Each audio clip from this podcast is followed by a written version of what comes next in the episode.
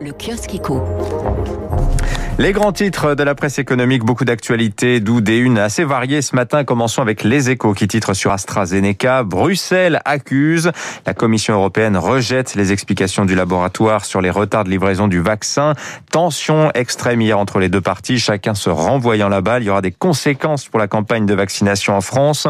On va en reparler dans quelques minutes. Une presque bonne nouvelle à la une du Figaro Saumon. Il n'y a pas eu l'an dernier d'explosion du chômage. Hein. C'est ce qui ressort des chiffres annuels publiés hier par Pôle emploi, le nombre d'inscrits a été deux fois moindre que lors de la crise de 2009, essentiellement grâce au bouclier du chômage partiel. Sans lui, on aurait eu, estiment les économistes, 2 millions et demi d'emplois détruits. Le compteur s'est finalement arrêté à 790 000.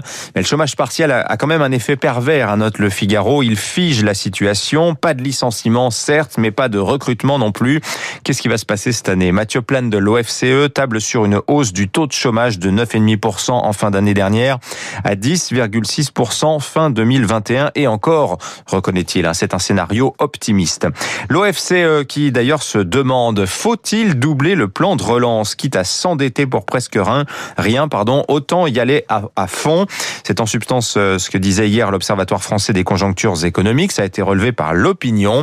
L'OFCE estime que Bercy a en effet la capacité d'emprunter encore 100 milliards de plus pour financer davantage d'investissements. On ferait alors grimper la dette à 127,4% du PIB. Va se poser alors la question de ce qu'en pense l'Union européenne. Dans la presse anglaise et américaine maintenant, à la une ce matin, eh bien les unes sont monopolisées par cette affaire GameStop dont je vous commençais à vous parler un peu hier matin. Euh, quand une armée d'investisseurs particuliers euh, s'unit pour ruiner des vendeurs à découvert professionnels en achetant massivement quelques titres en perdition. GameStop donc, chaîne de magasins de jeux vidéo sur le déclin, quatre années de perte sur les cinq dernières, mais encore 134% de hausse hier. Même tendance pour d'autres valeurs. Pour le Wall Street Journal, le pouvoir à Wall Street est en train de changer de main. Les professionnels de la bourse vacillent. Le Financial Times voit lui les petits porteurs à la chasse au short squeeze, c'est-à-dire la liquidation forcée des positions courtes des grands hedge funds.